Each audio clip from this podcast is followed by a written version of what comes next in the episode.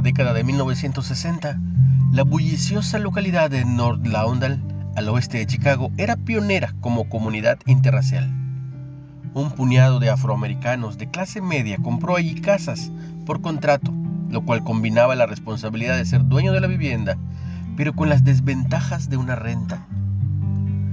En ese tipo de contrato, el comprador no acumulaba capital, y si dejaba de cumplir con un pago perdía de inmediato su anticipo, los pagos mensuales e incluso hasta la propiedad.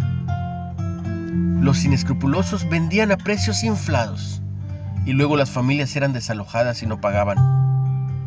Otra familia compraba del otro modo y el ciclo de codicia continuaba.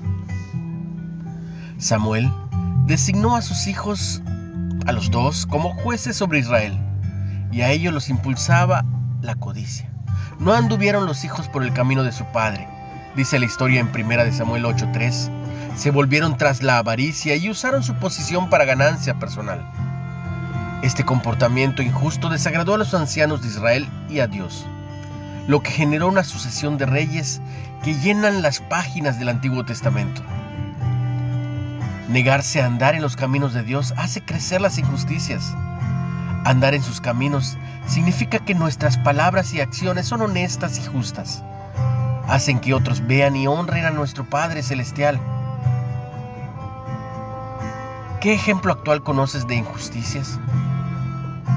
¿Cómo puedes actuar a favor de la justicia en el ejemplo que acabas de mencionar? Dios,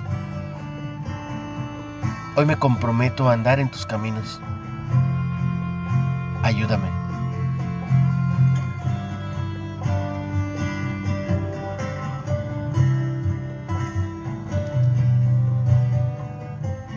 No olvides compartir el mensaje. Y si puedes, síguenos en Spotify como Reflexiones de Ávila con H. Y en Facebook como Ministerios Carisma Especial o Líderes de Hoy, Nueva Era. Recibe mucha bendición, como todos los días, tú y los tuyos. En el nombre de Jesús.